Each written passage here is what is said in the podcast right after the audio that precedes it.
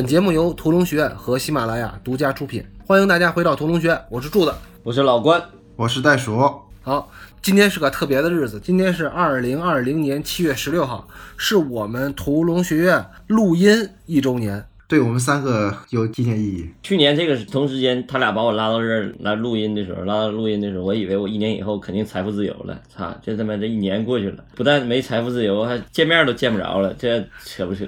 彻底自由了，你这财富没自由，但是你人你的思想自由了，思想自由。你的学术自由了。你还记得怎么开始的吗？柱子有一次不是来北京吗？嗯，对，西餐店，我记得是个西那个对对对呃汉堡店。啊，对对对对汉堡店，把我我们俩叫到那个叫什么 Let's Burger 蓝色港湾嘛。对我说柱子平时抠门的，然后请我们吃了一顿，对，吃了一个八十多块钱的汉堡，我记得哈。然后就开始这遥遥无期的那个日子。看你收获，你收获，你收获了这么多朋友，对不对？这个是最重要的，心灵满足了。收获了这么多埋汰，柱子怎么说？你说你憋着干啥？你那平时喝酒吹牛逼的时候不也把这话说了？我给你录下来不就得了吗？但是我要在我们的那个录音一周年之际，最郑重的感谢我们的领导袋鼠同志。袋鼠是我们这三个人里最辛苦的，因为我们俩主要是我跟老关主要是负责瞎嘚吧，但是呢，袋鼠同志是负责剪音频的。那怎么办呢？说的少，那就多剪点呗。主要是给大家介绍一下，最近有点忙不过来，但是有点忙不过来吧。柱子一拍胸脯，来，我给你，我帮你剪。没想到拿回去以后有点懵逼了，这太不好弄了。关键是说平时我们聊的时候，那个太碎嘴子了。用柱子话讲怎么的？他碎嘴子，我是没有主谓宾，所以讲起来特别。因为东北话语言里头就经常没有主谓宾，但是懂的人都懂。你看，大部分我觉得好多喜欢我们节目都是奔着这个我这口音来的。其实我觉得咱们你不用太怎么剪我的，我估计大家都能听懂。别扯了，袋鼠的主要工作就是剪咱俩了。因为我不怎么说话，你本来我这表达能力也不太适合做播客。谁说你不整是？你现在说话说的挺多的，所以说这以后要直播怎么整？啊，对了，说到直播啊，那个向大家汇报一个消息，就是本来答应大家可能要在六七月份就开始直播的，因为后来就是情况有变嘛，主要是因为袋鼠的双眼皮手术的问题。然后但是现在，哎，袋袋鼠的双眼皮已经结痂了，是不是？我看你睁开眼睛让我看看、啊，结痂了已经啊，就是 马上要好了。然后所以呢，我们可能可能啊，跟大家嗯先很大胆的说一句，这很很很大胆的说一句，可能要在八月份开始，就是我们的视频直播，然后呢，但同时我们也会把音频录下来，然后接着奉献给大家。只不过就是能够跟大家更直接的有交流，就是更更实时的有交流。具体的时间咱们以后再在群里再说。然后另外一个呢，就是下一部片子可能大家要准备一下了，因为是我们下一部片子想拉三个广告牌，导演是那个马丁麦克唐纳，大家可以提前把他那个片子先先找到，然后看一遍。如果您找不到片源，可以跟我们说。我们也没有。对我们不能传播这个东西，我说他们跟我说，但是没说没说后边儿啊，说就说呗。别他妈没财富自由，别跟我罚了我，倒搭钱是吧？老关呢？你媳妇要不要也参加直播呢？他不参加，他就不参加，他还有还得带孩子呢。我已经给他拉完了都，他 他都看完了，还是挺好的。那个戏还是挺好，让我觉得也是收获颇丰。嗯，虽然说没怎么记笔记，但是我当时看完以后，我觉得确实有很多可以讲的东西，可以聊的，可以跟大家探讨的，这个挺好的。对，直播最关键的是我们能说的时候，大家能实时有反馈，嗯这样我们说起来就比较有的放矢嘛。对对对而且那个马丁麦克唐纳是近些年，就自从他那个《杀手没有假期》出来之后，反正我是对他特别有期待的一个导演。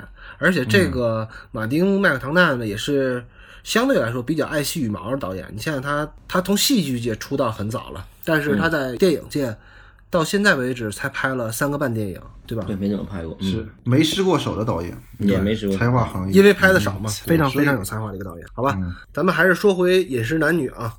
上一场戏咱们说到了佳倩在医院里看到了她自己的老父亲去检查身体的那场戏。呃，老关，你是不是还有上一次节目没说完呢？对这场戏，他俩都表达完了，完了接着咱们就承上启下，吧上一场戏的我的观点再表达一下。我觉得上一场戏其实非常有趣的一个表达方式，也是一个这个戏里头的一个挺有意思的点，就是视角在这一刻突然之间做了一个深入，或者是做了一个转化吧。我们之前看这个故事，基本上都是全知视角哈，就是无论是写那个老头儿，还是写这几个女儿，因为它这个戏的结构是多线性的结构嘛，四条叙事线，比较复杂。然后他用了一个全知视角，其实这种铺陈是比较容易展开这个故事的。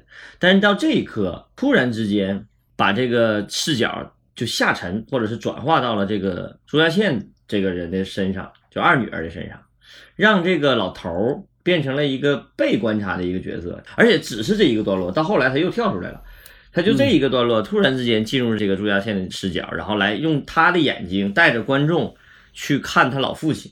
嗯我觉得这个移情起的作用非常好，因为整个后边我们才知道，它整个的后续的一个段落是一个假段落，它是一个假象，迷惑观众。对，它是一个假象，它只有通过这个朱家倩的视角，才能把这个假象给做出来。因为我们看到后来整个下一个叙述段落，因为承上启下嘛，下一个叙述段落就是又开始新的一天了。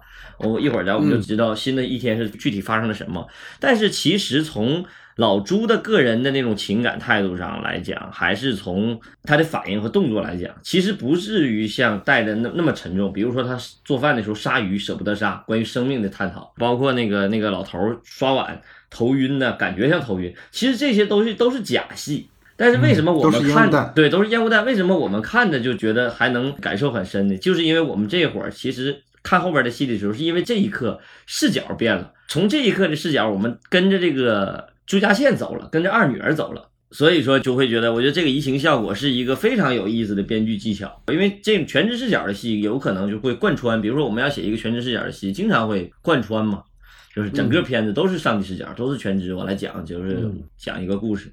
但是这一刻，其实全知视角的戏可以在某一个段落的时候突然进入到个人视角或者是人物视角，就会造成一个新的效果。就像这种烟雾弹呢，我说这个戏本来不就是讲的藏嘛、憋嘛，是吧？好多都憋住了，但是他用了，确实用了太多特别好的技巧。这也是咱们说李坏水的所谓的坏，这个打双引号这个坏啊，就是他这个技巧性非常强。啊，看到这场戏的时候，我再看下一个段落，我就觉得特别有意思了。来，咱们这个从现在开始可以进入下一个段落，我们自己体会一下下一个段落的这个情感啊。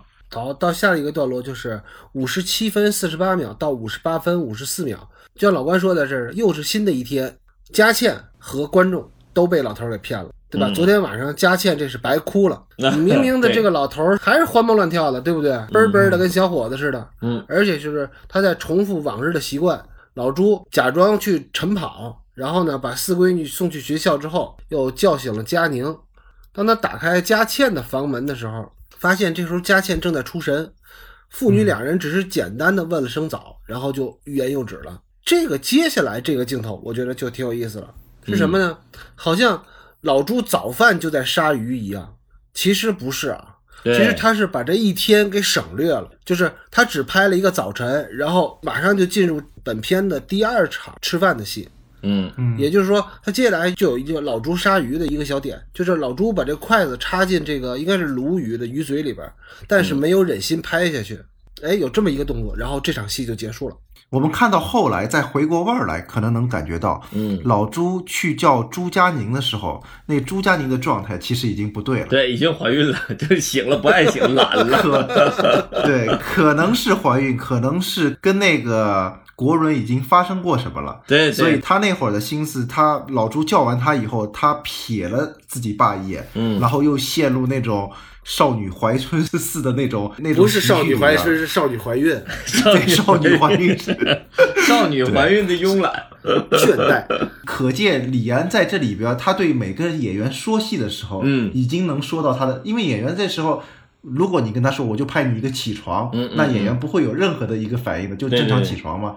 但是李安说戏的时候已经说啊，你这时候已经跟国人发生过什么了，身体已经有什么变化了。对对对对对所以这他这种细节看似可能一般不太会容易注意到，但你回过头来拉片细细分析这片子的时候，嗯嗯你就觉得啊，李安这太有意思了。对他指导表演的时候，就带着这个意思去指导的，这这个确实，因为在这个从剧本上，如果要这个演员拿到剧本的话，他也不知道具体跟国伦发生过什么，因为这个他没写过程嘛，他只是把这个后边的结果是有了，前面发生的也有了，中间那个最关键的点他没写。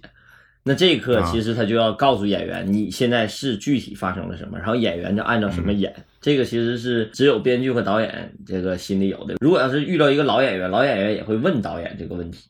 就是一个很成熟的演员，他也会问导演这个问题，或者问编剧一个问题：我现在到底是个什么状态？我现在具体发生什么？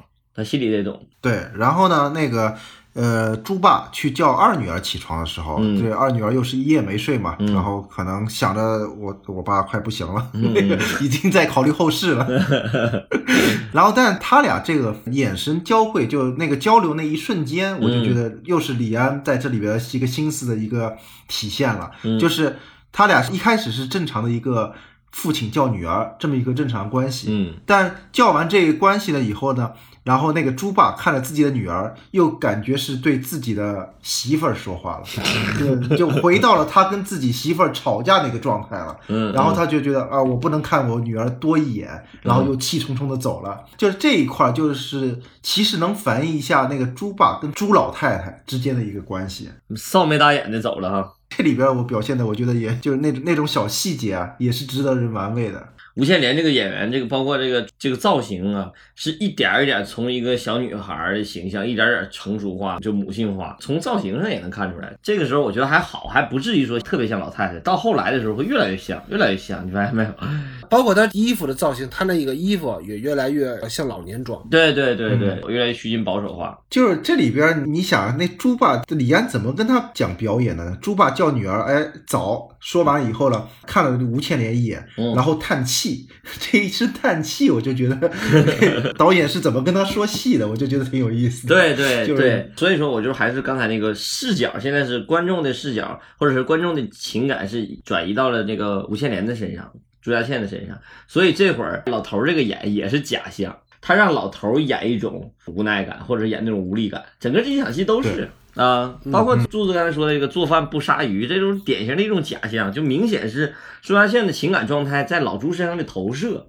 其实这个老头儿根本不至于，他要是做为了做饭的话，他至于不下手吗？不忍心吗？他可得哐一下就把他干死了，这还那么费劲。杀了一辈子生了，对哎，那我这么理解对不对？其实你说就是老朱没忍心把这筷子拍下去，就没忍心杀鱼这一下，其实是有点像吴倩莲带着观众想象出来的。啊，对。是这意思，是这意思。但下一场一开始就是吴倩莲翻那翻条鱼还是干死了。还是弄死了。我看到这儿的时候，我也想笑，我说这，哎呀，不忍心，还是死了。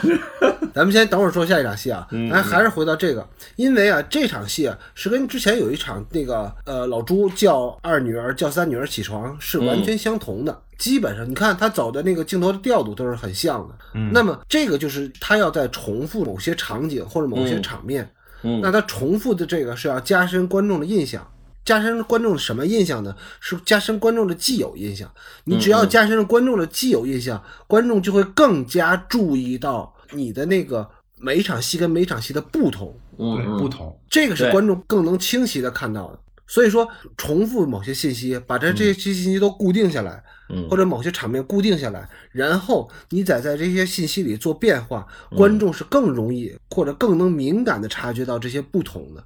所以就是为什么很多人都要做这种重复的信息。对，而且这种重复就是典型的戏剧手法。我们就知道李安的那个整个生平也能看出来，李安是一个戏剧基础非常扎实的一个导演和编剧。他之前就是做过的东西，他所有的东西都是从戏剧那儿得来的，他是受了很大的戏剧滋养。这种表现手法，其实这种很像是舞台式的表现手法。我们之前说过，好像我们前几期说过这个关于场景选择的问题。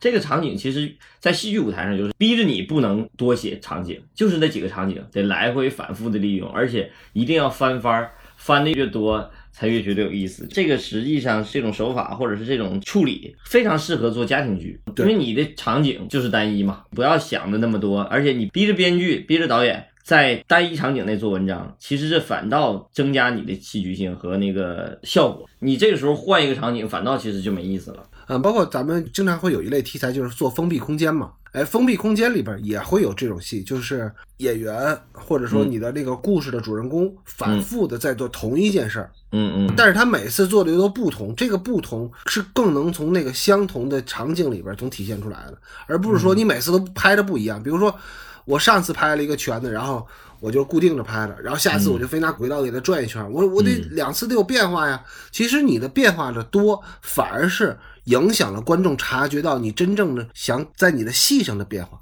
就是你这个反而是干扰了你自己讲故事。嗯对，到了下一场戏，就是全片的袋鼠所说的六顿饭的第二顿饭嗯啊。咱们看一下这场戏，这顿饭跟第一顿饭有什么不同？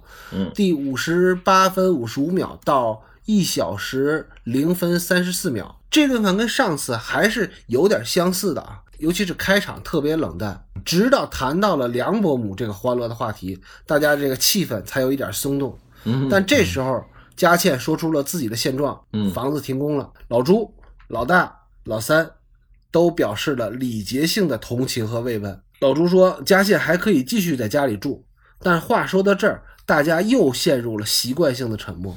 这家人反正就是互相的面儿上的关系特别冷淡，都不知道怎么情感表达的。你看，跟第一顿饭设计相同的是什么呀？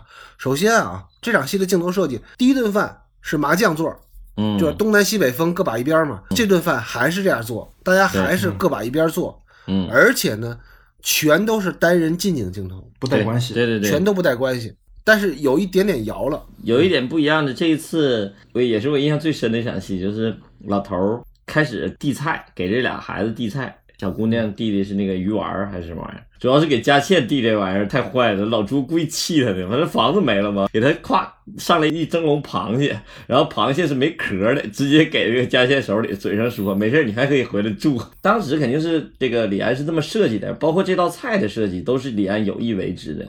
就是不管是让老朱去刺激，靠这个没壳的螃蟹来刺激这个佳倩也好，还是说就是让观众有这个解读也好，还是意味也好，我反正这个确实是让当事人很尴尬，就是至少让这个佳倩觉得非常尴尬。我觉得这有点过度解读了吧？没这有没有这我是真没看出来。这个但是你要这么一说啊，是有点这个意思。我不知道大家听懂没听懂，我觉得你应该再再重复一下这个，什么叫没壳？因为螃蟹没壳嘛，就相当于他这个房子没了嘛，螃蟹没家了。我我认为我这个不是过度解读的，因为特意调度了一下老朱。老朱是从座上站起来下桌，然后从厨房里端一个进来，打开这道菜，给了一个特写。这道菜就是螃蟹，而且螃蟹是已经开过壳的螃蟹。台词里头，这场戏的主要交代就是，我们都知道你那个房子被骗了。然后老头说那个话也是点的他，就跟他说没关系，你还可以回来住。这句话其实李安在写作的时候也好，还是拍摄的也好，其实他就是通过这个道具也好，还是通过自身也好，感受不感受到他不在意，但是他确实有这个意识，让这老头儿去通过这种方式去挤的这个佳倩，让这个佳倩确实很难受，这个意味还是很明显的。我觉得这个让佳倩很难受，这个就是相当于老头跟佳倩示好，这一个我是能认同。但你这个没壳的螃蟹，我觉得还是有点过度解读的意思。然后呢，我想过度解读一个事儿，嗯嗯。这个怎么都开始过度解读这什么我发玩意儿？过度解读做节目有乐趣，对。有乐趣。呃，大家还记得吗？那个就是递完螃蟹以后，全家人又陷入到一个集体无意识当中了啊！大家都默默的自己吃饭，嗯然后给的最后一个镜头是隔着那个窗格栅，嗯嗯然后拍一个全景，对然后大家在那儿吃饭。那个窗格栅那个位置背后，大家想到那个位置放的是什么？嗯遗，像，是吗？我看看。啊啊！太吓人了！我这我后背一个冒凉风，你这一说不是，我感觉是老太太在看着他们吃饭。啊，对啊、我你我听完你这一说，我这整个起起个鸡皮疙瘩。我刚才喝了一口冰啤酒，你这一看，我当天就我是现在外边室温三十多度，然后家里还没开空调，我都一身鸡皮疙瘩，让你说的我。这可能也不是啊，因为这个可能是那个他们厨房里，可能不是老太太的照片那个位置，但我 我感觉就是这个镜头给的是跟老太太在看他们一家四口在吃饭。但是李安确实是在这种镜头上不是白给。你要这么一说的话，我觉得是有道理。你你还记不记得这个第五顿饭，就是最关键、最重要的那那顿饭？最后在老头说话的时候，也是轨道摇出去，摇到摇到室外那么一个一个环境。对，也是在那个是个窗格外边转悠。对，那个是很明显的，很明显的，就是让就审视的感觉特别强飘荡吗？对，审视，但不是飘荡，就是审视的感觉特别强。就是老太太又来了，不管是老太太审视，还是让这个观众去审视这个家庭，这种感觉都是很强的。就是咱们如果不去过度解读，它是一个是老太太视角。老太太的视角，但至少是一个观众的那种窥探视角，对不对？嗯。是审视的，这种镜头李安不会轻易下的。所以第一顿饭，他最后落伏的全景是没有这个窗格的，嗯，而第二顿饭其实是他们家隔膜感最强的一次。嗯嗯嗯，因为在第三顿饭就开始有人走了嘛，所以功能性了。对，所以就是当这个全景镜头跳到了这个佳倩背后这个窗户后面，而且前景有这个窗框的遮挡的时候，嗯其实嗯我觉得啊，除了像戴尔说的有老太太视角之外，也有就是一种隔膜感。你还记得咱们其实，在说那个《七宗罪》的时候，那个布拉德皮特的老婆其实是隔着窗框在看布拉德皮特工作的，嗯嗯嗯，而他俩之间，你想想，老婆怀孕了，布拉德皮特都不知道，他俩那种隔膜感其实也是靠一个窗框建立起来的。我为什么想要这个，你知道吧？嗯因为我个人拍戏的时候，我倒没有这么大的一个反感。柱子特别反感，就是挂着关系去以一个偷窥的视角拍全景，嗯嗯或者拍另外一个人嘛。我看这个最反对的，我突然想我，最反对的，受受不啊了。，我拍戏的时候，我其实这块儿我倒还好，我只是觉得合理就好嘛。嗯嗯，然后柱子每次说这偷窥呢，这看啥呢？嗯我在想偷窥，这时候谁在偷窥？然后我突然就想到老太太。就是你老被柱子质疑，然后这一次你就给自己找理由。你看人家这有用，人家老太太在看呢，对，找不回来。找我们。哎，以后下回咱就说有用，这个是审视，咱就可以审视一下老太太审视，上帝视角，呃，上帝视角啊。但是这个明显的还是过度解读。如果说这个机位再高一点，有点从上往下俯拍，那真是就是朱老太太视角了，就像朱老太太看着她老公在半夜抄那个补肾方子一样。没有老太太这时候看自己一家人这种隔膜感，然后往前走了一步，所以下来了是吧？从墙下来了。别聊这个话题了，来换来换换换，来往下走在。这场戏，其实这环境声，因为我们拉片很难听到这个具体声嘛。这场戏的外头雨声的环境声还挺明显的，这场雨它挺强调的，包括它后来这场雨其实一直贯穿到后来，包括那个一直到后来那个谁梁伯母来也是一场大雨。好，到了下一场戏啊，一小时零分三十五秒到一小时零分五十三秒，看似一场过场戏啊。佳宁和家珍在整理衣服的时候，发现老朱又把这个女儿的衣服都混在了一起，嗯，然后这姐妹就一段聊天儿，但是没想到佳宁无意当中的一句话，对这个家珍的内衣的一个评价、一个评论吧，又激怒了大姐。上一次激怒他的是二姐，这一次激怒他的是小妹。小妹如果要激怒的话，实际上这个天才加火的这个效果是更强的。相当于这种事儿，你比如说同龄或者是小个几岁的一个二妹妹去说的话，也就算了。你这么小屁孩儿，你还在跟我说这个事儿，这个大姐这个心火更旺了。主要是挑战她的一个家长地位。对对对对对，大姐一直认为自己是家长嘛，嗯嗯是嗯，妈妈那个角色。大姐跟三妹在整理衣服的时候，同时嗯家里另一边也有一个戏在发生啊，嗯就是下一场戏，一小时零分五十四秒到一小时一分二十六秒，是什么呢？老朱在洗碗的时候，佳倩走过来了，佳倩发现这个老爸有点头晕，但他又知道这个老头儿最不爱听的就是别人说他身体不好，嗯嗯，于是一欲言又止。嗯但是老朱更见不得的就是这个孩子欲言又止，所以他就追问，佳倩就问了他：“你你感觉怎么样？你没事儿吗？”嗯然后老朱就来劲儿了，就嘴硬说：“我好得很，我女朋友也觉得我好得很。”啊，没有啊，老朱没有后半句，就就，啊所以我就觉得这个是什么呢？就是把这个两场戏在家里，刚才那顿很尴尬的饭，朱太太看着他们吃完那顿饭，吃完了之后，家里发生的事儿，两个过场戏都很短，但是嗯。我觉得这个还是可以说一下这个，尤其第二场戏就是佳倩和老朱这场戏啊，因为刚才老关说了，是李坏水啊，人家是玩剧社出身的，舞台经验特别丰富，嗯嗯。所以在他初期的电影里边，其实我觉得就头四部吧，都不能到冰冰风暴。他在头四部电影的时候，也就是说推手、喜宴、饮食男女和理智与情感，嗯。就在这四部电影的时候，他在那个演员的空间的调度上是有特别强的，就是舞台的痕迹的。咱们看一下这两场过场戏啊，这两场戏啊，他都是做的纵深调度，尤其第二场。第一场戏啊，大姐是从纵深处调度到前景，两个姐妹说话，对吧？嗯这是一个很简单的调度。但是第二场戏这个调度就特别有意思。佳倩跟老头说话的时候，佳倩是一个背影，那直到老头解下围裙，然后扔在一边，绕开佳倩，一直走到走廊那边开门去了，然后留下一个这个佳倩的侧面的近景。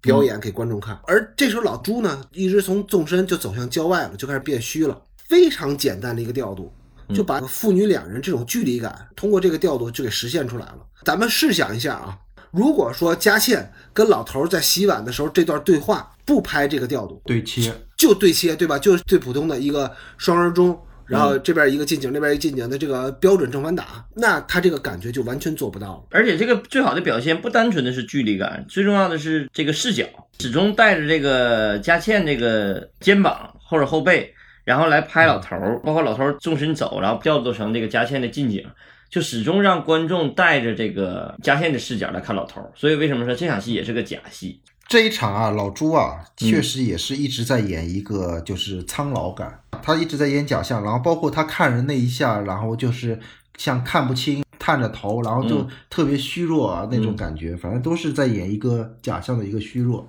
苍老。这几场戏确实是到后来也是这几场戏，这个老朱的表演太好了，真是太好了。你到后来 下一场戏的表演更好。这不，这场戏还没说完呢。嗯啊，这场戏我还想跟大家说一下，刚才他俩都过度解读过了，是不是？我我我也过度解读一下这场戏啊，就是很简单的一场戏。我想过度解读的什么呢？从早上起床开始，然后一直到他们四个人坐在桌上吃饭，咱们可以注意一下演员穿的什么衣服啊。老朱穿的是件绿色的秋衣。佳倩呢穿了一件红色的一个毛衣，就相当于他们俩人穿了一身这个河南建业的队服嘛，对吧？红配绿。这个其实是不常见的。李安在用色彩上其实是很保守的一个导演，嗯嗯，他不像咱们国师，对不对？嗯，他也不像韦斯安德森。但是如果说他要在刻意强调一点东西的时候，比如说刻意强调两个人的对立的时候，他是有可能用这个手段的，用了一个红绿。不管咱们是学影视，然后学光的，然后还是说那个咱们是学美术的，学三原色的，大家都知道，这都是最基础的几个颜色之一。嗯，这个是都不是相互兼容的。比如说。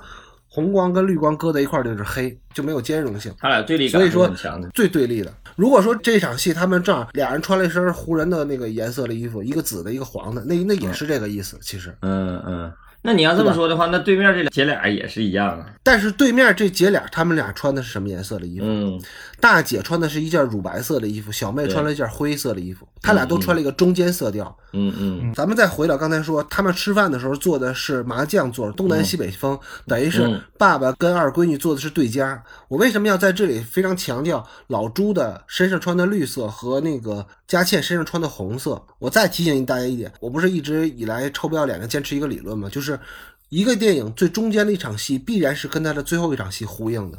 那好，这个戏的最后一场戏是什么？是老朱找回了味觉。老朱找回的味觉是佳倩给他的做了一个汤，他们俩还在争论那个姜放的多放的少，而且佳倩是按照他妈妈的方子做的那个汤，不是老朱的方子啊。所以说，直到最后一场戏，父女俩才真正的融合，这心才碰到了一起。心的平衡。嗯那么在这个电影，我感觉这是最中间的一场戏啊，嗯因为从时间上看是差不多的。对对对。他在最中间的一场戏是父女两个人最后一次最对立的时候，从这之后，父女两人都开始就开始融化了。嗯，所以就说。这个电影最中间的一场戏跟它的最后结尾的一场戏还是有呼应效果的。按照我们之前之前说到那个五幕剧的那种方法的话，就是最中间的一场核心的戏，其实上就是全剧最高潮的一场戏。如果要从整个这个戏的核心矛盾来讲，朱家倩和她父亲老朱之间的一个对抗关系的话，那么这场戏的对抗关系就按照柱子说这个理论就是对的，因为它是正好是最高潮的两个人的对抗，就双人对抗是做到最高和解了从在以后开始逐渐化解，开始和解，通过各种手段吧，反正走向了最后的结局。我只是在这儿提出了我的揣测啊，这个我这我这不一定对啊，我只是说，呃，让我的这个中间理论再苟延残喘几个电影，看看能不能成立。如果不能成立，咱们就到时候再推翻也无所谓嘛，对吧？对我们这个理论体系也是逐渐建立的。我觉得，因为这个，其实我觉得可以跟大家好好聊一聊这个事儿。其实我们本身，我们仨人做这节目，也不是因为我们之前写过什么论文呢，或者说得到什么学术认可，其实不是。其实更多的是相互之间在一块碰撞和学习的过程中，其实发现了，哎，我们其实在一块闲聊，互相之间得到促进，以后还不如把这个东西录下来。这不一年了嘛？我那会儿当时的反应就是，我觉得至少有一个收获，就是可以把这些年自己积攒的一些知识体系好好梳理一下子，因为你只有讲出来，你才知道你自己知道什么，不知道什么，然后或者是你能得到学到什么。因为基本上我们干了那么多年，也会发现，其实如果要是不做节目的话，想拉片，除了你要接一个戏，比如说我要接一个什么什么什么戏，干一个什么什么项目，我会把类似的片子好好再拉一拉以外，不会特别系统的把整个某一个导演或者是某一个戏整个拉一遍，这个不太可能。所以有这个机会或者是这种节目在做的同时，对我们来讲，实际上更多的是一种探讨。所以我们这个体系有可能是非常不完整的。但是整个做的过程中，实际上跟大家一起做这个交流的过程中，让我们自己也逐渐逐渐梳理梳理一些东西，这个挺有意思的。对，嗯所以老关的意思就是说，我们所说的这些东西呢，并不一定是真正的权威，嗯只是说给大家提出一个探讨的空间，一种可能性。也许经过你的查证或者是你的论证，你觉得我说的是不对的，这个也可以。比如你到群里啊，或者你在评论区给我们留言，然后多留几条。又说的是，就是虽然我们经常插科打诨，说一些有的没的，但是我们确实我们秉承的这个怎么说呢？就是这个体系，我觉得我的学术态度，包括我们这体系都还是相对完整的，都不能算是民科吧，反正或者是不能算是民民间，就是就是那个因为没有体系囫囵的，就是我们说的每一个点基本上都是有一些传承的，不是瞎掰的。这个我觉得恰恰说明我们这个东西还挺严谨的，有体系但是不完整，逐渐逐渐探索，一点点形成一个东西，我觉得挺好的。咱们都是在前人基础上，站在巨人的肩膀上往前走的，不是我们瞎编的。经常嘴上说是瞎编的，我们都是看到好多人家这么做的，做的很好，我们跟他稍微往前走一点点而已。只有能被证伪的科学才是最科学。对对对对对，我们不提一些纯理论，就民科那一套东西哈。这个话题说多了啊，嗯然后在下一场戏，下场戏非常精彩啊，在一小时零一分二十七秒到一小时零四分零六秒，本片终极 BOSS 又要登场了啊！雨夜 小龙女来访，梁伯母带着锦荣和珊珊来朱家串门。嗯这场戏就让我们好好膜拜一下第三十一届金马奖最佳女配角提名的精彩演出。这段戏我觉得最精彩的是什么？最精彩就是梁伯母的台词和这个归亚蕾老师的完成。这段台词基本上就完美诠释了你如何在三言两语之间就能把所有人都给得罪了。咱们看这场戏，他是那个梁伯母是怎么说的？梁伯母就是典型的那种哪壶不开提哪壶，先是遇见老大说老大还没有结婚的事儿，然后又说什么呢？嗨，反正你结了也得离，然后又把三闺女错认成二闺女，让她别学大姐，赶紧找对象，别耽误自个儿。嗯嗯，然后又当着所有人老大老三的面说老二最漂亮。我觉得这场戏啊，我先说一下我的我自己的感觉。这场戏我觉得就是李坏水儿嗯和王慧玲老师写给这个梁伯母的。很明显啊，李坏水儿他就是在天平上要给这个梁伯母压分量。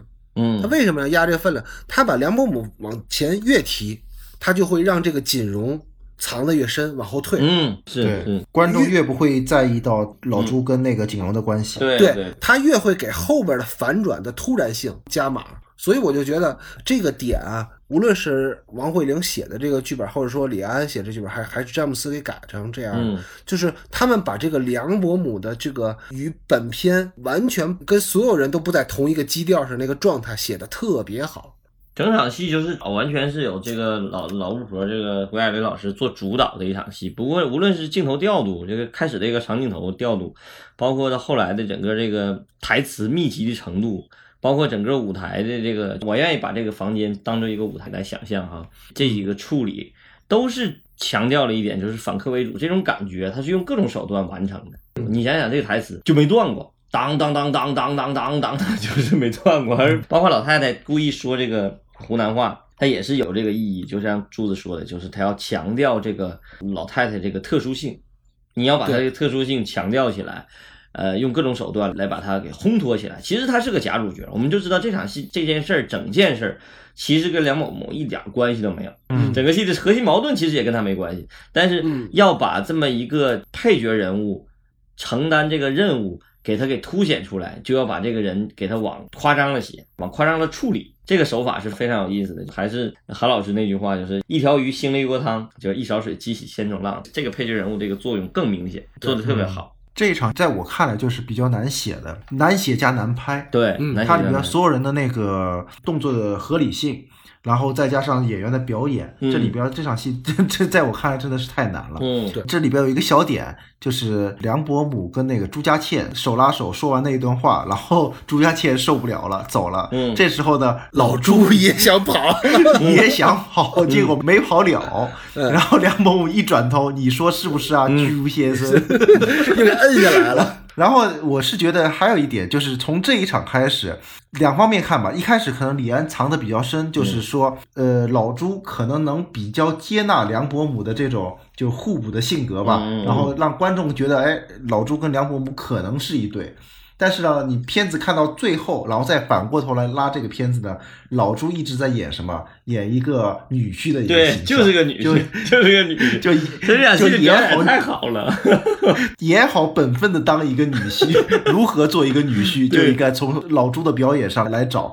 老朱这姿态感太好了，大家不知道怎么做女婿的话，那就应该学学老朱。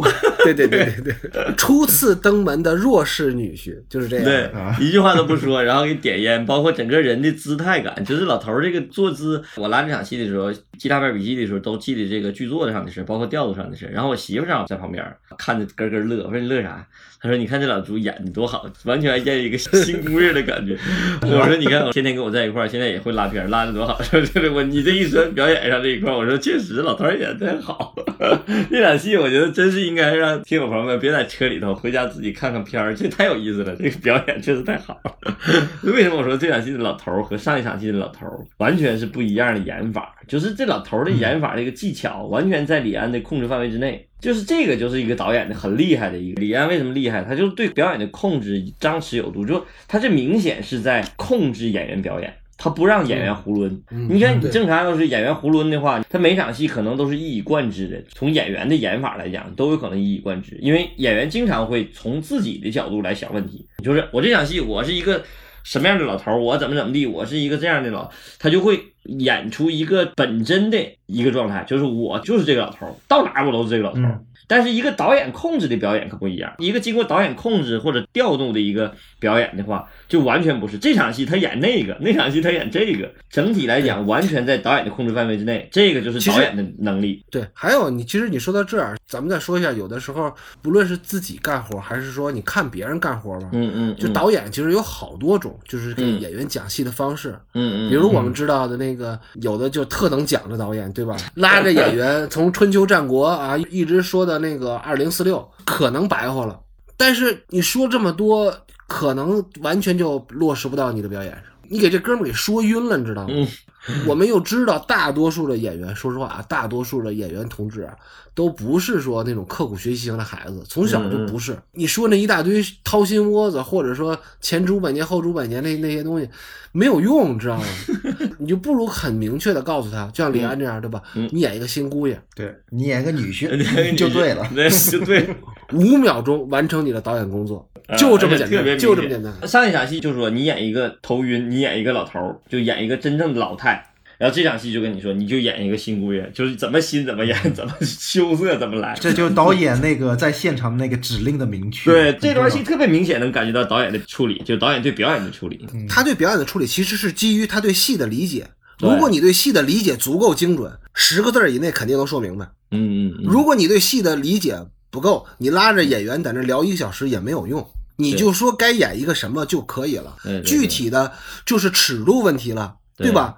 你从一到十，你先给我演一个九，嗯，我一看不行，对不对？不行，你拉回来演一个七，就这么简单啊。我现在听你这么说，就导演如果跟演员说的多的时候，不是在说服演员，是在说服自己。就他把自个儿给说明白了，很多时候他在是这样的。我觉得他到了现场，他再把自个儿给整明白。对，把自个儿给说服了，然后演员演啥，其实跟那个戏又没有太大关系，因为演员不一定能 get 到你这个点，嗯你只是把自己给说服了。嗯，对，确实是这么回事。对吧？你这有时候你就跟演员说，你现在就演一条鱼就完了，嗯嗯，就这么简单。嗯当然了，也有导演在十秒钟之内或者十个字之内是把演员彻底整晕的，对吧？比如说有一个老头儿，有一个话剧老导演，他就说你要演活在男主角的意识里的那个人，我操，完了，给这帮演员都傻揍懵了，演员 都演了一百场了才明白咋回事儿。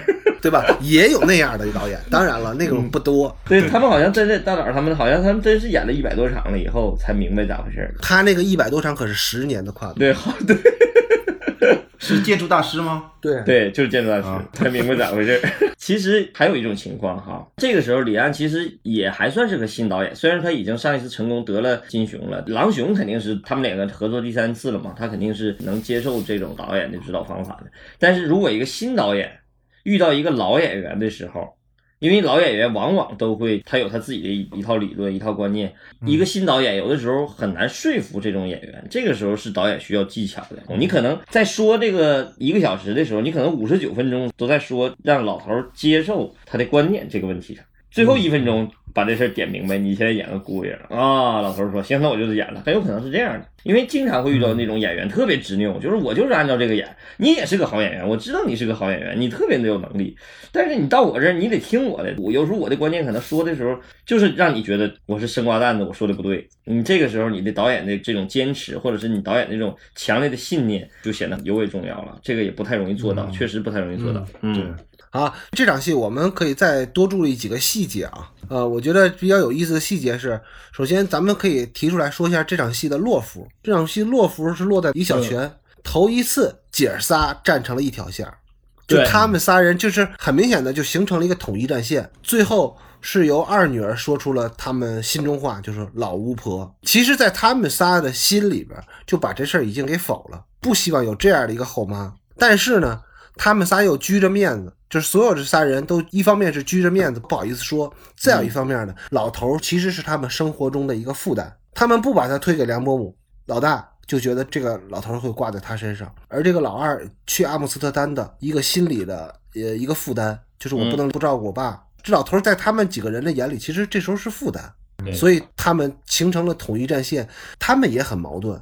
首先，他们不认可这个老太太，但是呢，现在手头只有这么一个老太太能够把他爸爸给接盘了。嗯，所以说他们仨既矛盾，又是那个心里很统一的对这个老太太有一个评判，所以这个洛夫很有意思。我还想再多说一个细节啊，大家可以注意一下这场戏，我特别喜欢看那个演员穿什么衣服啊。就在这场戏，梁伯母因为是第一次在影片当中来朱家，所以梁伯母的妆容是非常精致的。梳着很整齐的发髻，然后戴着一个发带，然后身上穿了一件外套，之后脱了之后是一个花衬衣。但是咱们可以对比一下，这时候锦荣穿的什么？锦荣穿了一个白毛衣，里边穿了一个褐色的带碎花的这么一件衣服，一个衬衣。之前来穿过，嗯。老关上回就说过，锦荣啊。一直是往老态里边倒饬，而且看不出来她化妆的痕迹有多浓。但是你对比梁伯母，大家就知道锦荣就基本上属于略施粉黛吧，就或者说就是素颜。那么好，锦荣可不是一直这样，锦荣只有在朱家是这样，因为后边会有一场戏，咱们一会儿会说到锦荣作为一个职业女性的时候，嗯她穿的也是非常干净利索的小香风，对，特别 OL 的一身打扮。所以说咱们到后边可以再提一下。也就是说，导演无时无刻的不再把这个锦荣往后藏，让它变得隐形，越隐形越好。对，后面的力量就越大。对，好，到了一小时零四分零七秒到一小时零八分十四秒，就是因为上一场梁伯母的出场嘛，整个现在戏的风格就开始往那个轻松诙谐方向走了。接下来就是大闺女家珍的一个段落，我觉得这个段落也是一个烟雾弹啊，因为三闺女的故事不往前走了。就像你俩说的似的，他躺在床上，有点那个妊娠反应早期的那个状态了。所以现在呢，笔墨就直接都落到大姑娘身上了。嗯，但是后边最先出事的可是三姑娘啊。李安是在这还是在放烟雾弹？嗯嗯。家珍连续不断的接到这个没有落款的情书，这让他感到十分困惑。当他环视自己的周遭环境的时候，发现自己身边全是一些油腻男或者一些老朽的人，没有一个是。符合能写出这样有情调句子的男人，他经常收到这个情书这件事儿困扰着家珍，让他魂不守舍。嗯，这个时候他突然听到了隔壁班正在办 party 时候传来的歌声。嗯，歌声的歌词啊，正是写给他情书的这个词句。当他走进这个 party 现场的时候，发现这时候唱歌的人正是排球小将周明道。排球小将周明道，家珍的心就此彻底被。周明道给融化了，嗯，而周明道也被这个家珍所唱的这个圣歌所感染，于是主动提出要约家珍去郊游。虽然是个集体的郊游，但是这个也是说怎么呢？呲姑娘的第一步，他就迈出来了。他那会儿根本就还没想呲姑娘呢。周明道这个是傻小伙儿，也是导演的烟雾弹之一嘛。嗯，但是这一场家珍在整个学校里的这一个段落吧，嗯，基本上也是一个调节气氛的喜剧段落。嗯，对，就包括他所有的表演，包括其他人的表演，都是来调节气氛的。嗯，这场戏如果要是单纯的从那个家珍这一个段落。或者是家珍这个木结构的话，因为我们知道第一集还是第二集，我们已经把这个戏分成这个复杂结构或者是多线索结构，一个次情节，这个是典型的一个次情节 B 嘛。刚才那个次情节 A 是三女儿，三三女儿已经基本马上接近结束了，不写了嘛。然后这个时候，相当于大姐这个戏已经开始往上走了。大姐是个两幕剧的，相当于是一个重要情节点。什么情节点？就是把这个平衡给打破了。之前我们就是说，他这个建制的这个人物，建制的他这个呃老姑娘这个状态。包括他那个，他跟这个明道之间的这种相互之间，用他的视角来看明道这么一个心理，我们都说嘛，他的戏基本上是两条线写，一条是暗线，是靠这个情书这个暗线做比喻嘛，然后一条明线就是通过这个肌肉男这个外形这个形象来勾搭他，来挑拨他。那这场戏实际上就相当于他把这个心理作用物化。或者是给它道具化了，这一点就挺好的。他其实是把这个明线跟暗线终于接上头了，对，合到一块儿了，把这个心理的戏通过一个道具给他展现出来了。对他收到了情书，他一直不知道是谁了，但他又喜欢上了或者注意到了有这么一个排球小将肌肉男。当他发现这个肌肉男在唱一首情歌的时候，他这个情歌的歌词就是写给他的情书的时候，这个肌肉男跟他的情书，哎，就搭上关系了。所以这是这场戏的最主要的作用。嗯，还有一个，我觉得这场积水，这操场那个积水，我觉得挺用心的。我觉得他这个戏真是得花了点钱，要不然就是等了一下子，要不然就是真的把这个操场那个积水处理了一下子，肯定不是说赶上什么拍什么。因为我们知道上一场戏，我们昨天晚上发生那件事是那场大雨嘛，老太太来嘛。它是非常用心的一个设计，就上一场的那个大雨是有用的，是为了体现那个人物的那个鸡飞狗跳，那个老太太那梁伯母那个人物登场。然后这场戏实际上这个积水就是让大姐一下心里没有着落了，因为正常操场呢，始终这个操场上这个肌肉男都应该在操场上打排球，但是他这场，因为他昨天那一场大雨，他往窗外看的时候是空落落的，一个人都没有。这个时候让这个家珍这个心理就相当于也空落了一下子，这个处理我觉得非常用心。我不知道这个这个是不是真的就是为了这场戏花这些钱去处理了。这个肯定是某天下雨的时候单补的这个啊，单补的，就他往外窗外看，对，这有可能。因为你想他在那个教室里。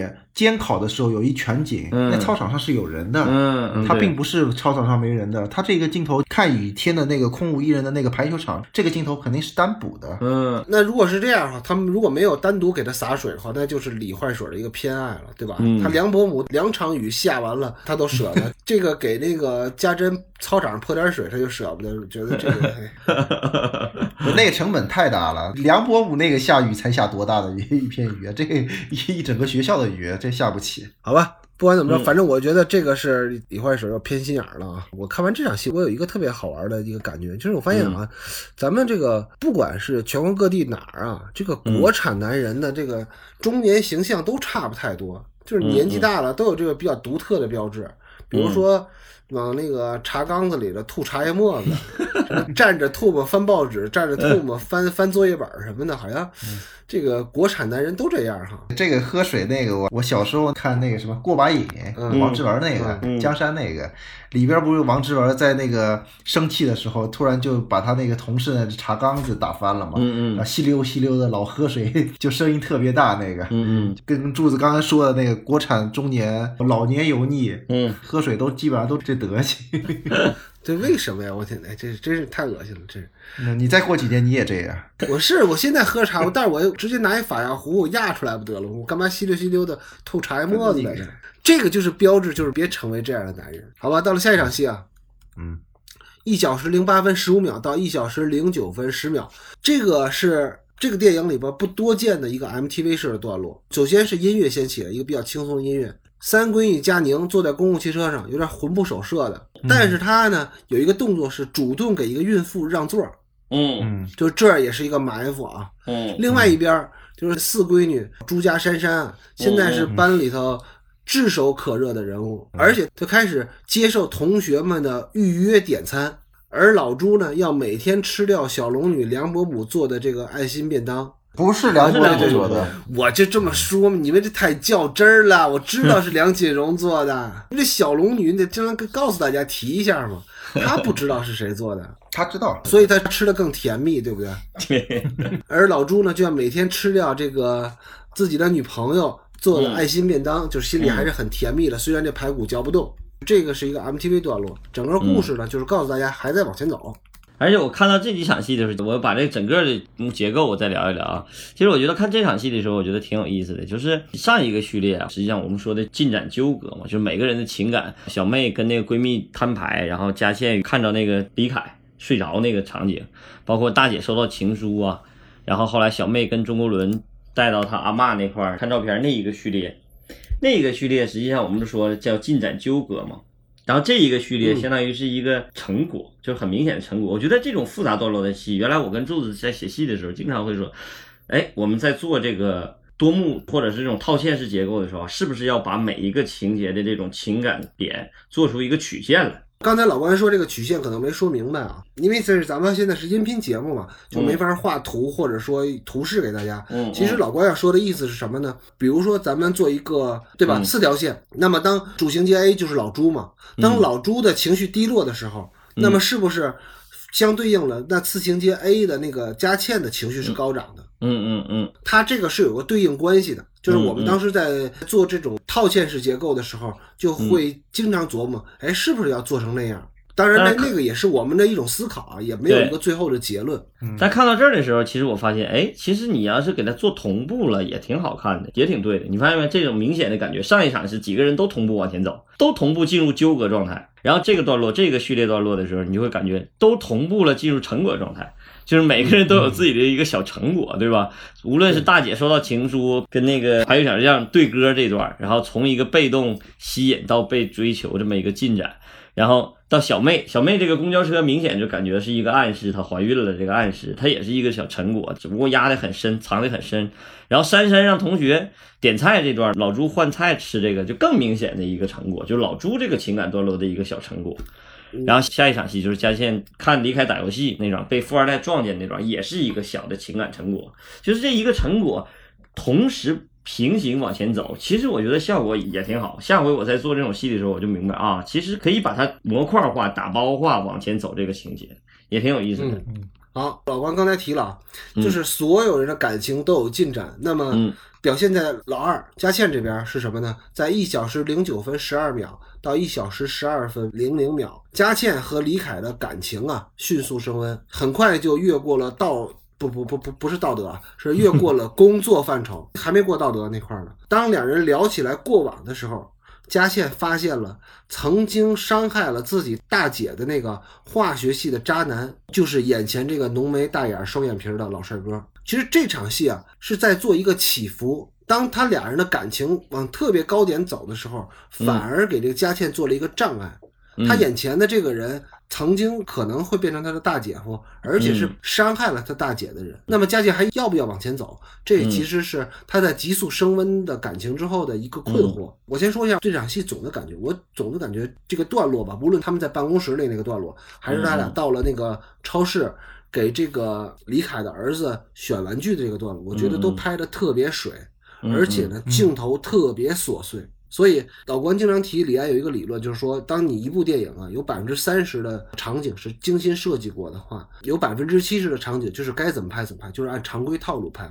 我觉得这场戏就是典型的常规套路式的拍法，就没有什嗯么特别好的设计。这一段我是就觉得他的台词写的，李安对于怎么去写一对渣男渣女吐槽自己的感情生活，说明他俩要走到一块儿。呃、他俩的一个相互的试探，其实是你到底要不要跟我越过道德的边界。就这段词儿写的特别有生活，我感觉他。嗯嗯李安可能在自己的脑子中无数的设想了这个场景，跟某位同事啊，嗯然后越过了道德的边界。他那六年 估计没想别的，就想这个事儿。就是你作为一个有夫之妇，嗯或者是有牌友的一个女的，嗯然后想要跟陌生的一个异性吧，嗯要搞到一块儿的时候，首先干的一个事儿就吐槽自己现在的感情生活是如何的不堪对对。然后如何的不堪以后呢？然后博取对方的同情，然后他俩才能惺惺相惜走到一块儿。嗯嗯，其实你说的这个吧，还是太冠冕堂皇了。我跟你说白了啊，这是什么呢？就是说我现在我媳妇儿不行，别人这边说对你媳妇儿就是不行，他们俩是在给自己的那个道德感做松绑。啊那这段戏其实我看到的更有意思的一点就是麦基的一套理论，我之前好几次想要提啊，没不太合适，而且以后也会经常提到，就是关于伏笔和分享这个用法。就是这场戏我们就知道，上一场戏我们说接力棒嘛，就是上一个段落，就是这个大姐和二姐曾经在前面的一个段落，就闹猫那场戏的时候有一次争吵。对吧？他两个人争吵是什么？也是关于他姐夫，就是这个李凯这件事儿，就当年的爱情。说到那儿的时候，我就说到，他相当于给那个接力棒把这个责任感加持到这个朱家倩的身上了。那一场戏实际上是一个小的伏笔，还不是特别明显的小的伏笔。然后这一场戏，哎，到了这儿以后，原来发现哦，原来那一个姐姐曾经经历的情感困惑，在我身边出现的就是这个人。那么这场戏就会变成上一场的伏笔，在这一场戏成为了一个分晓。在麦基那套理论里头，会把这个伏笔的揭示用这个词儿用分享。什么叫做伏笔和分享？在伏笔和分享用一次就不高级，真正高级的用法是，当伏笔出现分晓的时候，新的分晓立即变成下一个伏笔。这场戏就特别明显。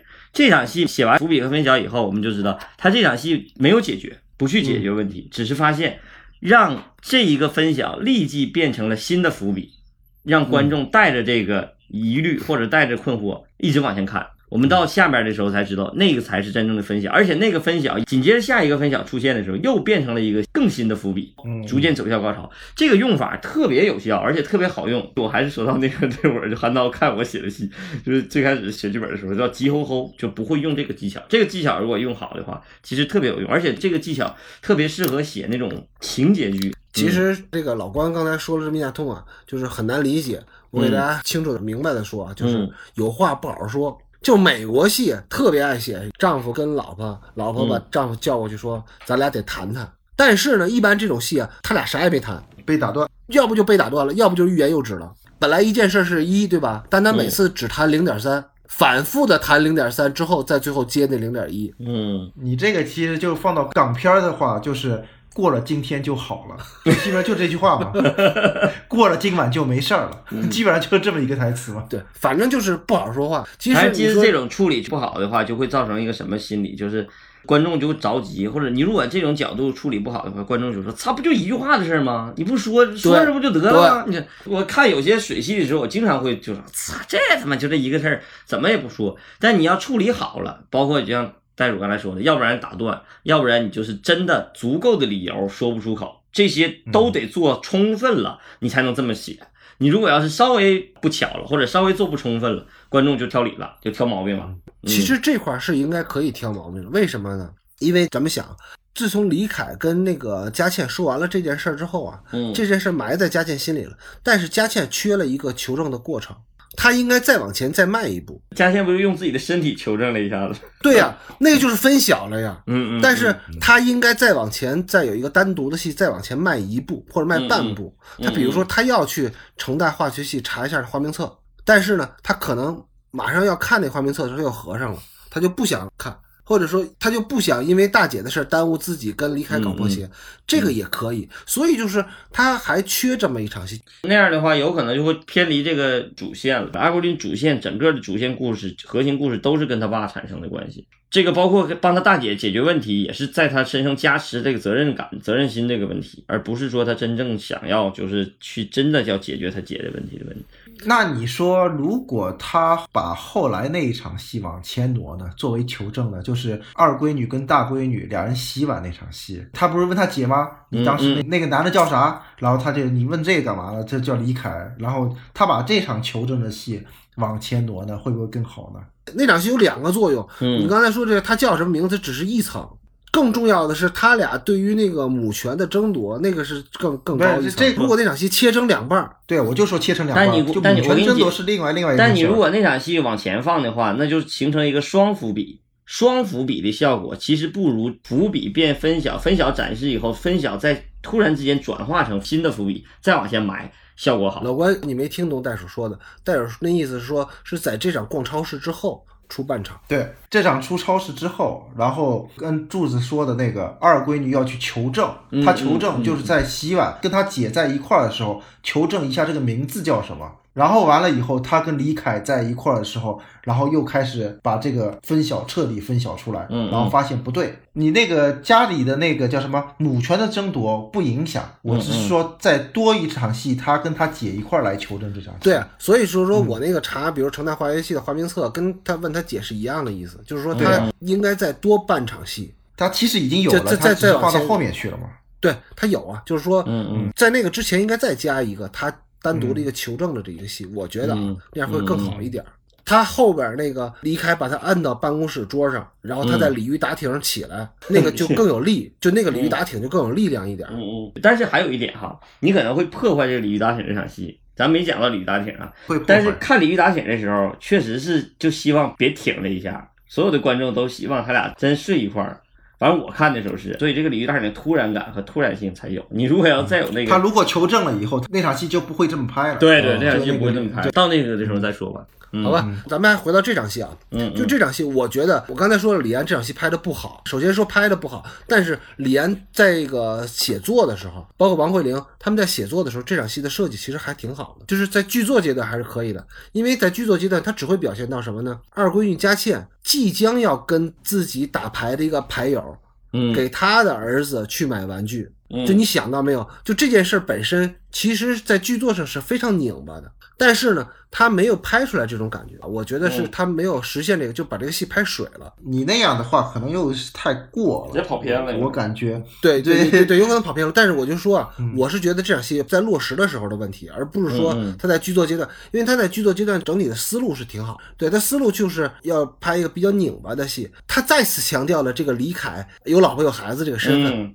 你要跟这样的一个人一起打牌，嗯那你的嗯道德感是丧失的。增加他的纠结感嘛。而且他又发现了这个男的是欺负了他姐的一个前渣男，嗯所以我就觉得 这场戏其实非常拧巴，非常好。就他在设计的时候是非常好的，嗯但是就是落实的时候确实是有问题的。嗯，我觉得这是一个取舍的结果。对你这么多的话，他容不下，它啊，对容不下，这么有有可能，多东西在有可能里边，，有可能嗯。。好吧，咱们这场戏说的太多了啊，马上进下一场戏，一小时十二分零一秒到一小时十三分零二秒。这场戏就是老朱在给四闺女朱家珊珊送饭的时候遇到了锦荣，锦荣告诉老朱说今天珊珊不舒服，所以不用去学校送饭了，而且他还特意告诉老朱说自己不会戳破老朱和珊珊之间的这个小秘密。我先说一下我的感受啊，我觉得这场戏啊，首先它是一个过场戏，嗯，但是呢，李安在这里边还是有点小设计的。比如说啊，导演在这场戏给了锦荣一个动作支点，就是锦荣的这这件衣服。咱们想啊，锦荣在此时处于离婚官司之中，而且随时有私家侦探跟着他偷拍，所以他要处处谨慎，而且加上他忙于工作，所以整个锦荣的这个动作呀。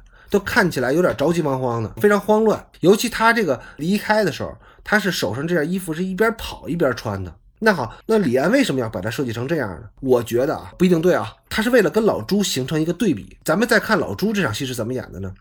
老朱以往的戏全都是愣头青小伙儿那种表演的方式，嗯但这场戏他基本上就是静止的，所以嗯这个一静一动的这个搭配，就给了这个两个人年龄感的反差。李坏水儿在这个时候是要加深观众给这两个人的这个距离感，他是通过他俩的动作的设计，还是在藏。对一个慌乱，然后一个静止，增加他俩这俩年龄感的差距。如果说这场戏他俩是边走边说，老朱还是虎虎生风的走，然后锦荣是一边走一边跟他聊天，这场戏就废了。这场戏啊，张艾嘉找朱爸，那朱爸第一句话就说有侦探，这个跟前面呼应啊，就是他心虚啊什么的嗯。但我觉得这场戏柱子虽然说这场戏在剧作阶段，他的想法是要表现这些有年龄的差距啊各种东西，但我觉得这场戏啊很难拍。他对于演员这个状态啊，李安也拿捏不准。你想，这时候他们俩发没发生关系？肯定是发生了。如果是发生关系了，他俩的表演又显得过于客气，嗯感觉就是那个李坏水埋在最后的他俩那个烟雾弹嘛。嗯但如果他俩真的没关系呢，第一场戏那个电话就不成立了。嗯第一场戏接电话就要说跟家里宣布他俩之间的关系。嗯嗯，就这场戏，这俩演员很难演，找不准位置来演这场戏。对不好演。对，所以演成了一个纯烟雾弹，嗯两人的关系没演出来。但这场戏的台词可是把什么事儿都交代了。这场戏他直接说了句啥？他说了一句：“我舌头不好使，反正对我来讲，吃只是一种感觉。”我们知道他这个味觉丧失这件事儿，他是连他女儿可都不说的，谁都不告诉他，只跟他亲哥们儿知道。这个就相当于，其实他已经。知道他很多秘密了，而且这个女人知道的秘密比他女儿还要知道的多。实际上已经告诉观众，他俩的感情不一般，但是这一点是观众意识不到的，而且他通过这种手段给他藏住了，这一点就处理的很好，而且把这个事儿变成了什么呢？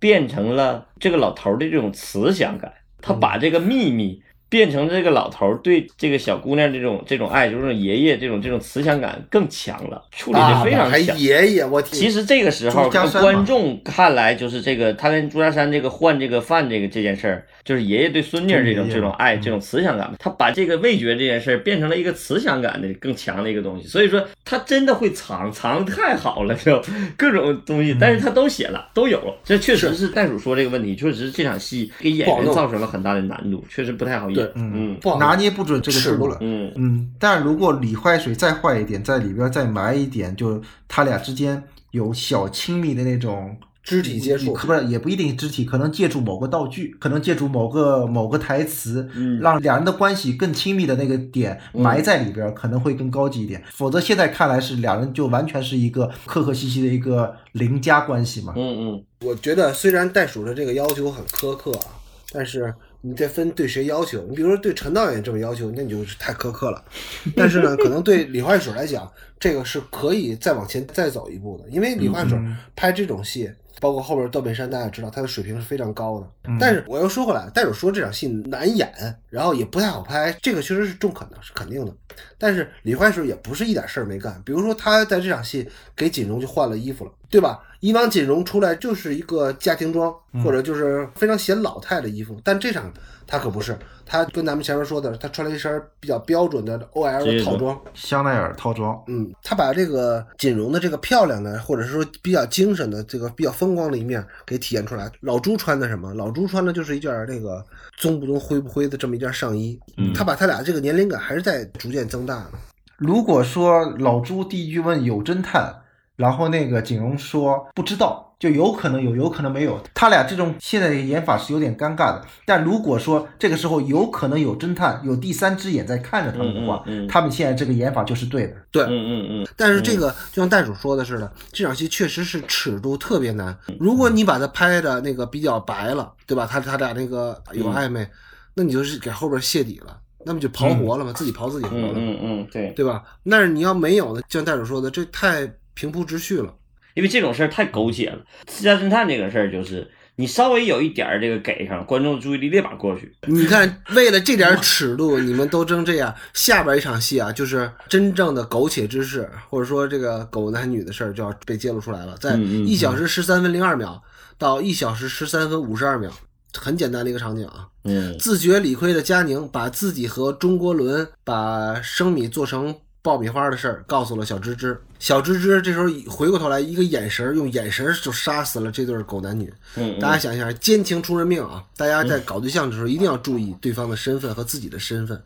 我午夜，情感类节目是吧？对，我是觉得这场戏那个用光用的挺好玩的，就是、嗯 恐怖片了的光，对啊，整部片子因为我看过林良忠的采访嘛，林良忠基本上就是那个女孩嘛都要给打得漂漂亮亮的那个嗯嗯感觉，所以呢，他在整部电影里极少出现给女孩半面光。咱们可以再回头倒一下，想一下啊，你咱还记得那个二闺女跟李凯在办公室里有场喝酒的戏，嗯嗯嗯嗯就在俩人坐定之后，他们俩光源其实只来自于一个台灯，就没有其他假定性光源。嗯那赵文轩那边呢？因为赵文轩长得是浓眉大眼、双眼皮儿，对吧？嗯而且棱角分明，所以摄影就直接给了他一个半面光，有半面脸是在阴影当中的。嗯大家回头看一下那场戏，樊达给吴献莲的时候是非常柔和的面光，是你感觉主光也有，辅光也在，这说明一个什么问题啊？说明呢，就是就像吴献莲，然后像袋鼠这样单眼皮儿的人呢，就适合给他们很均匀的光线，但是像。赵文轩那种就是长得特别难看的，大眼双眼皮儿有棱角的，就给一个主光，就给能能给糊弄过去。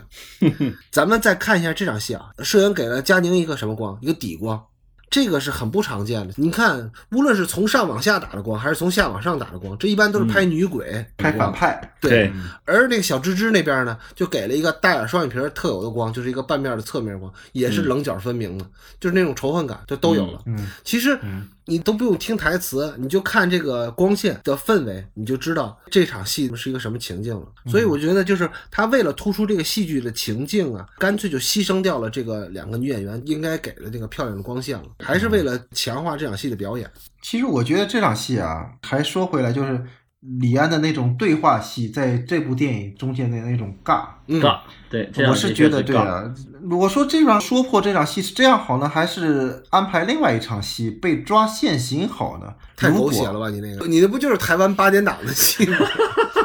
他现在相当于是把中国人解放了出来，摘干净了，摘干净了。但是如果朱佳宁坐国人摩托车被芝芝拉坐后座，几个人的尴尬呢？不，他其实这场戏就是佳宁向小芝芝坦白，我觉得佳宁还是做的比较磊落的。如果是像你那样真的被捉奸在床或者捉奸在摩托车，那个道德感就更上一场戏通过老太太那个已经把道德感给掰回来了，这一场让他演一个内疚是对的，对必须得内疚起来。他就是自己犯过的错误得亲自去承担承担、那这个。这场戏这么不好的话，你还有什么办法去改呢？我没有办法改，我觉得他通过光线的变化就已经把这场戏 就是做到极致。我我我我是没有想到什么更好的办法。